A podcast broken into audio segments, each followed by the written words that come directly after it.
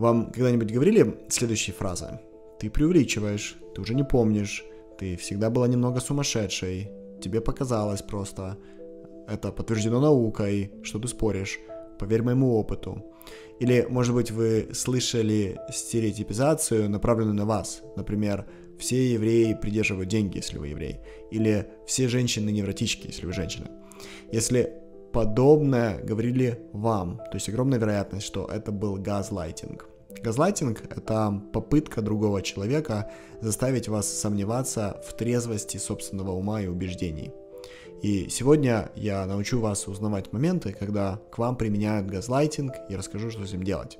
Есть семь основных способов газлайтинга. Первый способ называется ad hominem. Это на латыни переводится как переход на личности. То есть вместо того, чтобы услышать ваш аргумент, вас дискредитируют как личность. Например, вы выражаете мнение, а вам говорят, что вы слишком молоды, чтобы делиться мудростью. Второй способ – это атаковать вас там, где вы ранимы. Например, вы что-то рекомендуете или делитесь опытом, а вам предлагают сначала перестать заикаться или перестать делать ошибки в словах. Тем не менее, это совсем не означает, что вы действительно слабы, это то, что человеку кажется со стороны.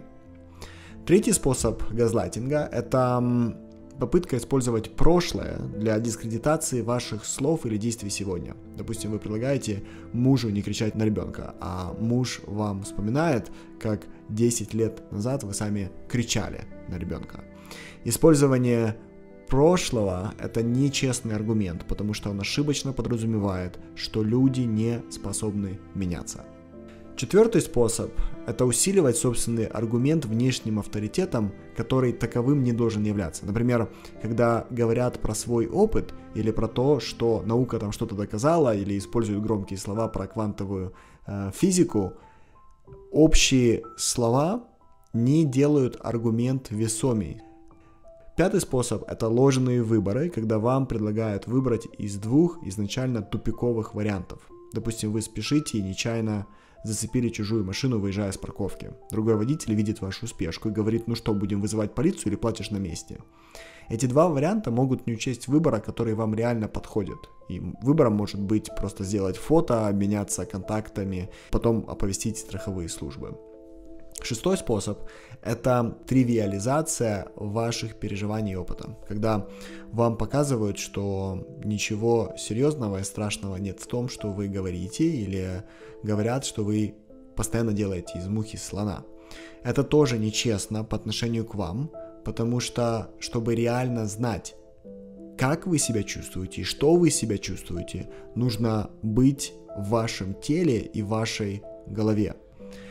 Последний, седьмой способ – это перенос ответственности на вас и постоянная критика в ваш адрес. Теперь давайте обсудим, что делать, если вы попали в ситуацию, когда с вами так поступают.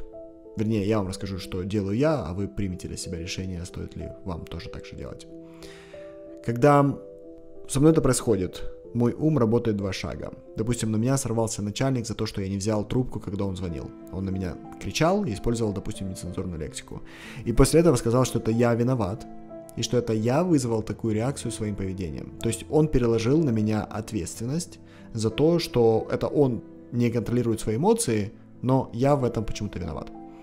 И первый шаг для меня это идентифицировать тип газлайтинга. И в данной ситуации, это седьмой способ, о котором мы говорили, попытка перенести ответственность там, где моей ответственности нет. Вторым шагом мне нужно себе сказать, что со мной все нормально, я свой лучший друг, я делаю все, что я должен. Дальше я говорю себе и начальнику, что пропущенный звонок не заслуживает того, чтобы на меня срывались, использовали нецензурную лексику. И даже если бы я не ответил на все звонки за день или за неделю, то это все равно не дает никому права на меня срываться, потому что есть другие способы решить этот вопрос. И если начальник вновь реагирует ором, то мне достаточно просто покинуть сцену, чтобы показать, что разговор закончен. Подводим итог. Газлайтинг – это способ убедить человека, что он не в себе. Мы на это реагируем, идентифицируя манипуляцию и озвучиваем четко свою позицию. До скорого!